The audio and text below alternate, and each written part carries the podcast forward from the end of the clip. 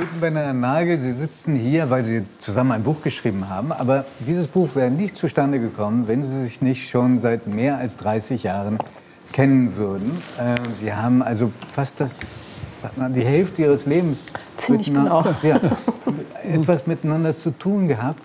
Wie haben Sie sich kennengelernt und vor allen Dingen wo? Ich möchte einmal den Namen der Stadt hören. Ja, ja, ja genau. Sie fallen. Ja, da sind Sie auch sehr mit verbunden mit dieser Stadt. Ja. ja, in Hannover haben wir uns in der genau. Tat kennengelernt. Und zwar haben Eckert und ich uns über meinen Mann kennengelernt. Frank hat damals als ganz junger ähm, Referent in der Staatskanzlei angefangen und die beiden hatten den Auftrag, einen ein Transplantationszentrum neuerer Art zu entwickeln. Und da habt ihr sehr intensiv genau. zusammengearbeitet. Genau. Und dann haben wir uns kennengelernt. Wir haben in befreundeten Wohngemeinschaften gelebt, wie das so ist. Und wir haben Getrennt?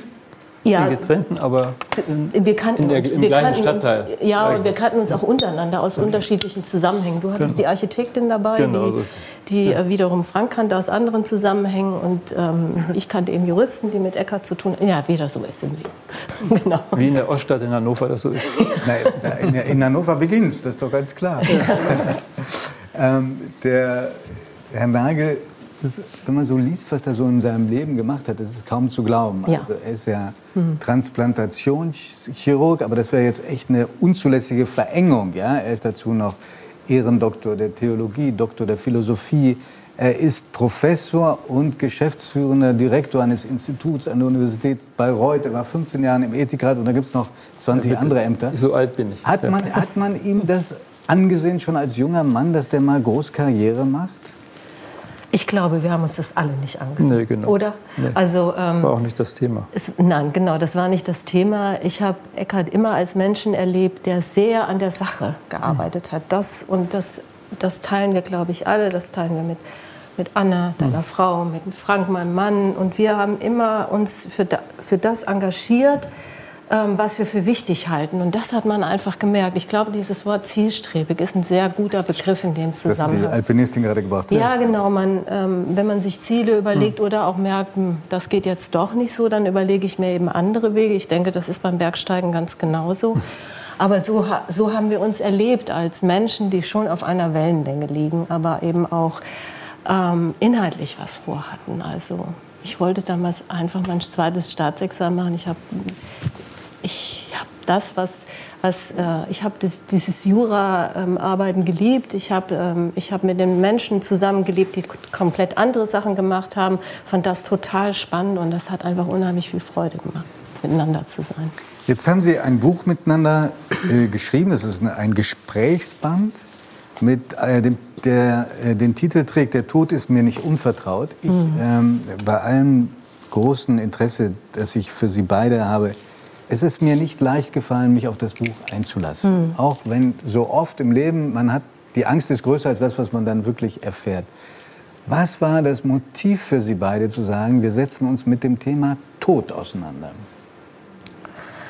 Ja, also ähm, bei mir war es so, als 2020 Corona ähm, ausbrach und ähm, ich gesehen habe, wie viele Menschen in den Altenheimen gestorben sind und ähm, ich habe überhaupt keine Kritik zu üben an den Menschen, die versucht haben, das in den Griff zu äh, bekommen. Und die haben sicherlich alles versucht. Wir haben über Wissenschaft gesprochen, wir haben dazugelernt. Es ist eben eine Krise gewesen, die war neu und man musste damit lernen zu leben. Aber mich hat es unglaublich umgetrieben, dass wir das nicht geschafft haben, unsere Menschen auch gerade in den Altenheimen zu retten, die ähm, auch so ähm, krank geworden sind. Und ähm, ja, darüber wollten wir, das hat dich umgetrieben und wir haben ja auch eine gemeinsame Geschichte. Dann ist ein guter Freund gestorben, nicht an Corona, aber eben auch unter hm. Corona-Bedingungen. Das war, habe ich als ungeheuer, also seine Frau natürlich noch sehr viel mehr. Ich habe es als ungeheuer belastend erlebt. Und mein Vater ist gestorben, den ich dann lange nicht gesehen habe, obwohl der durfte einfach so gehen, wie er wollte. Das war eigentlich so ein Erlebnis, wo ich dachte, ja, das ist ähm, in Ordnung, dass er jetzt gehen darf. Er war fast 90 und sein Herz ist einfach stehen mhm. geblieben. Das ist was anderes, als Sie gerade geschildert mhm. haben. Ich kann mir, ähm, habe hab schon gedacht, wenn man in ihrem jungen Alter ist und dann so viel Tote um, um sich rum hat, das ist schon eine ganz besondere Situation. Mir fällt es schon schwer, wenn, wenn mir nahestehende Menschen sterben, damit zurechtzukommen irgendwie. Aber wie Sie sagen, es ist ein Tabu und das mhm Zu der, zu, der, zu der, gemeinsamen Geschichte, mhm. ähm, die Sie, von der Sie gerade gesprochen haben, gehört auch, dass Sie beide in relativ jungen Jahren schwer krank geworden sind und am selben Krankenhaus auch noch, äh, auf, ähm, im selben Krankenhaus auch noch lagen. Ja, nur eine Sache. Auch im Stadtkrankenhaus in Hannover. ja, genau. Ähm, also ähm, Sie, äh, Herr Nagel, Sie, das kommt im Buch immer in, in veränderter Form vor, aber Sie haben es auch in Interviews gesagt und äh, Frau Bühnenbender unterstützt das voll und ganz. Ein Satz, der ähm, bei mir hängen geblieben ist. Das nehme ich mit persönlich aus diesem mhm. Buch, nämlich dass die Erfahrung der eigenen Begrenztheit ähm, die Voraussetzung ist für wirkliche Freiheit. Ja. Ähm, es wäre schön, wenn Sie uns das erzählen würde. Erstmal klingt das wie ein, der totale Gegensatz. Na, ich glaube, dass wenn man in existenzieller Not ist und äh, wenn man jetzt gerade von dem Bergsteigen äh, das, die Bilder gesehen hat, dann kann man sich ja vorstellen, dass es da immer wieder Situationen gibt, wo man nicht wirklich weiterkommt. Diese Erfahrung, diese existenziellen Erfahrungen machen Menschen ja nicht oft.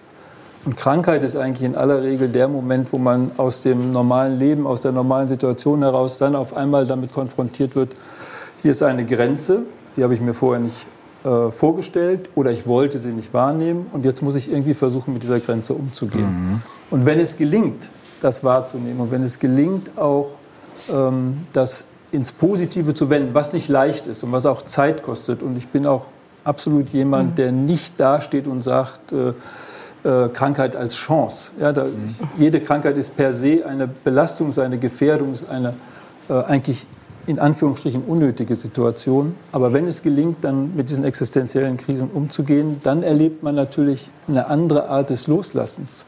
Weil viel von unserem, Sie haben gerade gesagt, man geht an ein solches Buch ungern ran. Man will sich eigentlich. Man muss sich überwinden. Man muss ja. sich überwinden ja. mit dem Thema Endlichkeit, eigene Endlichkeit ist es ja dann auch. Es löst Angst aus. Um, umzugehen. Ja. Mhm. Auch der Verlust, die Angst des Verlustes von Freundinnen oder Freunden äh, kommt dann hoch. Ähm, das ist mein Alltag, in Anführungsstrichen, als Arzt, Menschen zu begleiten in so einer Situation. Insofern habe ich erlebt, tatsächlich äh, hier mit äh, ähm, Situationen immer wieder umgehen zu müssen und Dinge erklären zu müssen, die nicht erklärbar sind. Aber wenn man selber betroffen ist, dann setzt es einen natürlich noch mal ganz anders in ein, eine äh, Wahrnehmung für den Tag. Es gibt ja dieses Carpe Diem äh, Mantra, wo man sagt, es ist gut, den Moment zu erleben und nicht darauf zu hoffen, dass die Dinge noch mal besser oder anders werden, weil es kann unter Umständen der letzte Tag sein. Mhm. Äh, das können wir in der heutigen Zeit kaum mehr wirklich wahrnehmen, weil wir so viel aufnehmen, so viel weitergeben, so viele Schaffen Planungen Sie beide das, sozusagen das auch in die Tat umzusetzen? Ich, meine, ich nehme an, wenn man diesen Satz, die Erfahrung der eigenen Begrenztheit ist die mhm. Voraussetzung großer Freiheit, das setzt doch wahrscheinlich voraus, dass man versucht, sich Momente bewusst zu machen. Ich erlebe gerade das ja. in diesem Augenblick. Ja. Das ist was schön. Schaffen Sie das beide? Sie haben ja beide, denke ich, einen straffen Terminkalender. Ja, aber ich, ähm, ich, ich denke, wichtig ist, oder das hat mich meine ähm, Erkrankung gelehrt, wichtig ist herauszufinden, was wichtig für mich hm. ist. Das, äh, und ich glaube, genau. das arbeitet man oder arbeitet, das wird einem sehr viel klarer, oder mir ist es, mir ist es klarer geworden, als ich äh, zum ersten Mal sehr nah an die Grenze gekommen bin. Und ähm, nein, das gelingt natürlich nicht immer. Ähm, aber das nehme ich mir auch nicht übel ehrlich gesagt. Das gehört nämlich auch dazu. Hm. Also es gibt jetzt keinen Optimierungszwang. Also das fände ich auch nicht gut. Aber ich mache und, und ich, bin, ich bin auf der einen Seite durchlässiger geworden für Empfindungen, aber ich bin auch härter geworden in dem, ähm, was ich ähm, möchte und was ich nicht möchte. Was Sie ablehnen. Ja, ja und, das, äh, und ich bemühe mich darum, das zu tun, was Sie auch Sie erfahren haben. Ich bemühe mich darum, das zu tun, was ich für mich sinnvoll finde und woran ich auch Freude habe, auch wenn das zwischendurch ziemlich anstrengend ist. Mhm. Aber am Ende habe ich Freude. Und Aber wenn ich Sie anspreche als Frau Büdenbender und als Richterin und ja. nicht als äh, First Lady, ja. würden Sie auch sagen können, was Sie nicht möchten, nicht mehr möchten? Ja, ich möchte, ähm, also ich möchte mich nicht mehr Zwängen aussetzen müssen. Ich möchte nicht mehr das tun, was ich wirklich nicht will. Natürlich, ich will wieder als Richterin arbeiten. Das ist mir einfach ungeheuer wichtig und die ganzen 20 Jahre habe ich wirklich mit Freude gearbeitet, auch wenn es wirklich zum Teil auch Verfahren sind. Ich finde gerade Asylverfahren die ähm, natürlich in erster Linie für die Klägerinnen und Kläger, aber auch für die Richterinnen und Richter herausfordernd sind. Das ist, sind keine schönen Dinge oftmals. Aber trotzdem ähm, ist es etwas, was ich wirklich gerne mache, weil ich glaube, ich kann es auch und ich glaube, ich werde in vielen Fällen den Menschen auch gerecht. Das hoffe ich. Wann geht es eigentlich wieder los? Ganz kurz. Am 1. Mai, also am 2. Mai. Am 2. Mai? Ja. Am 2. Mai. Ja. Ähm, glauben Sie an Schicksal, Herr Professor Nagel?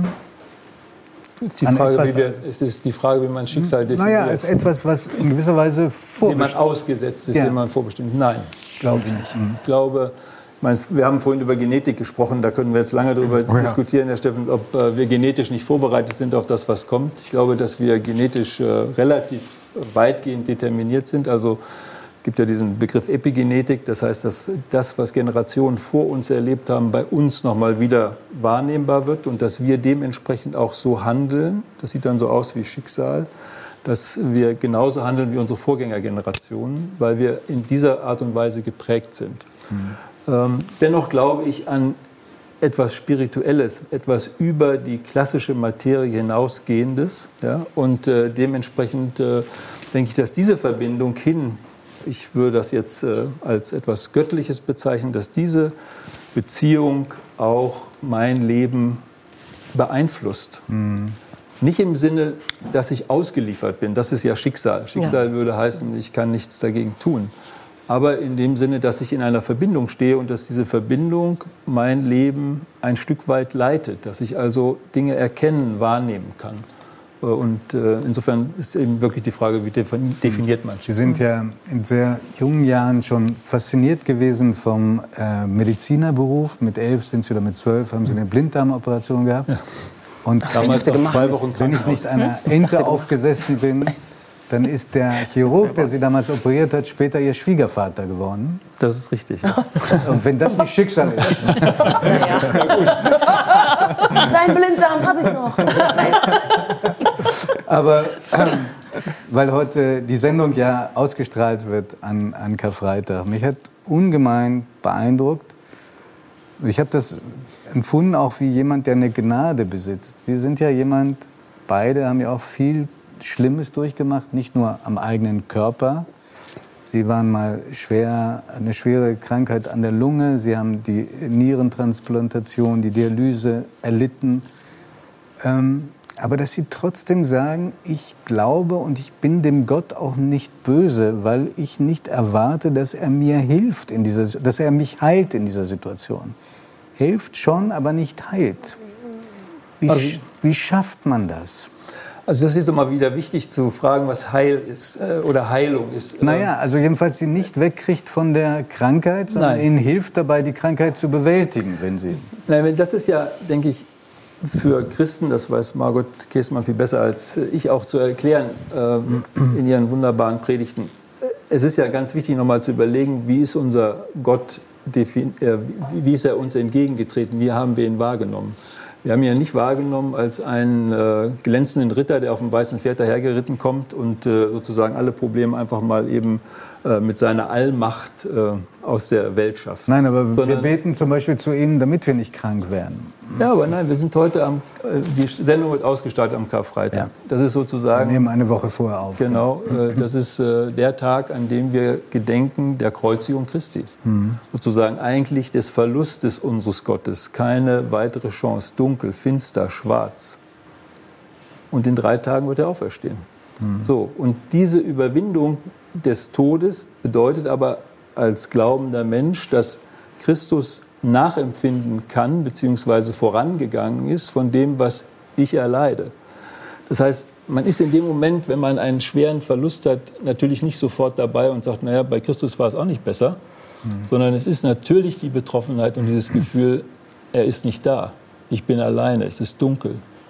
Und wenn man aber in der Tiefe nachspürt und dann auch das Gefühl hat, da ist jemand, da ist Gott bei dir, dann wird es irgendwann wieder Licht so wie es an Ostern wieder Licht wird. Also es ist kein Wunder, dass Eckhard Nagel einen theologischen Ehrendoktor bekommen hat. Das möchte ich nur mal sagen. Hätte ich nicht besser ausdrücken können. Ja. Danke. Ja. ja. Und, so. und, ist das etwas, äh, was Sie nachvollziehen kann, was Sie verbindet mit Herrn Nagel? Und glauben Sie selber, wie Herr Nagel auch, dass es auch nach dem Tod in irgendeiner Form weitergeht? Also ich glaube, ich bin ähm, weniger geprägt durch die Kirche als, als Eckhart oder auch äh, durch diese Art von Glauben. Ich bin ähm, in einem kleinen Dorf aufgewachsen, was sehr katholisch ist. Und Glauben gehörte dazu und ich bin sehr geprägt von den Menschen, die diesen Glauben gelebt haben, nämlich meine Mutter mhm. und meine Großmutter, die beide sehr kluge Frauen waren, aber auch kritische Katholiken.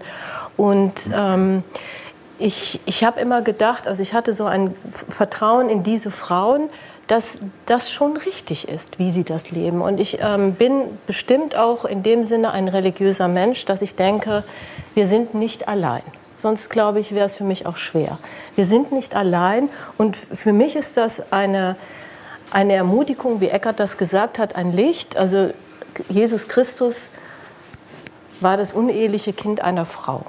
Und wenn man das mal ganz hart runterbricht. Und alleine diese Geschichte ist so zutiefst bei den Menschen, dass ich finde, auch Menschen, die vielleicht nicht glauben, aus dieser Geschichte etwas ziehen können. Ähm, ähm, eine, eine, eine Art von Liebe, vor allen Dingen Liebe, das steht für mich da. Und ich denke, für mich ist es so, dass ich, ähm, dass ich große Kraft daraus schöpfe daraus, wie ich großgezogen worden bin, mit dem Glauben auch und mit der Vorstellung davon, dass mit dem körperlichen Tod nicht alles zu Ende ist. Also die Vorstellung habe ich schon, wobei ich nicht weiß, wie es aussehen wird. Also da habe ich jetzt keine bildliche schade. Vorstellung.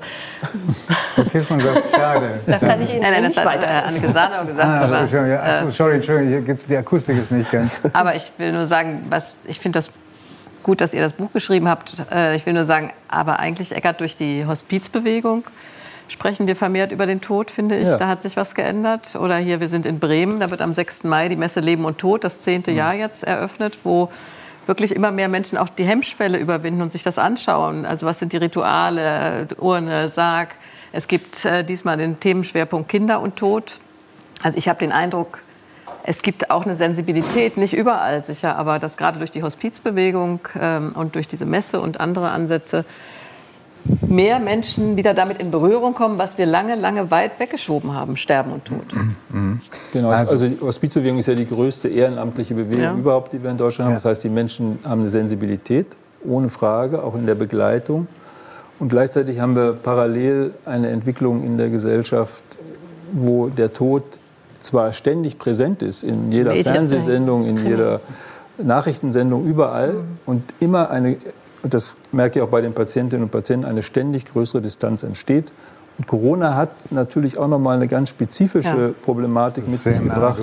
Ja. Ich habe es jetzt, also wir haben es nach, unserem, nach unserer Buchbesprechung an vielen Stellen auch mit Menschen, die uns interviewt haben, erlebt, dass sie ja. ihre eigenen äh, mhm. Situationen vorgetragen haben. Und ich finde ein Bild, das würde ich gerne mit euch teilen, einer Mitarbeiterin, die ich im Zusammenhang ähm, jetzt in einem Ministerium getroffen habe, die, schon, die ich schon länger kenne, da mit mir gesprochen hat äh, und mich auf das Buch angesprochen hat und sagte, ja, ich wollte Ihnen noch mal sagen, dass ich nicht mehr schlafen kann. Da habe ich gesagt, warum können Sie nicht mehr schlafen?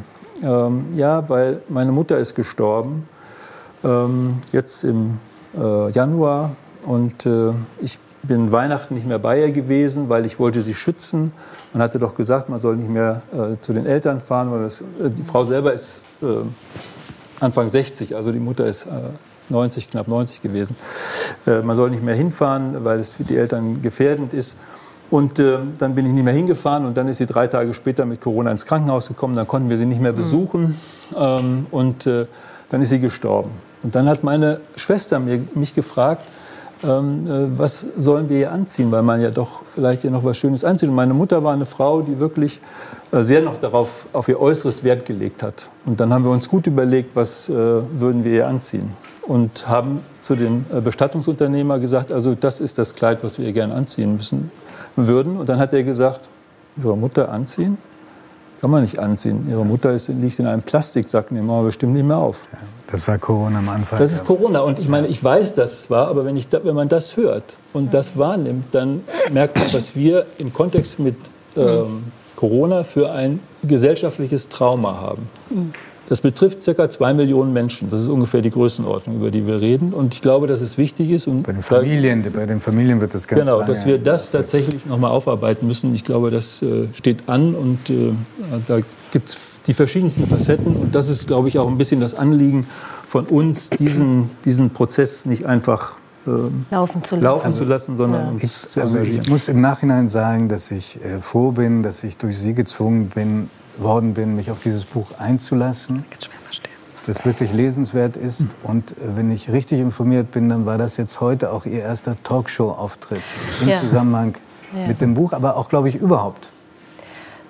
Für mich überhaupt, ja. ja ich ähm, bin noch das nie in einer allerdings ist kaum zu glauben. Das kann nur Schicksal sein. Ich bedanke mich ganz herzlich bei Dankeschön. Ihnen beiden. Schön, Danke. dass Sie da sind.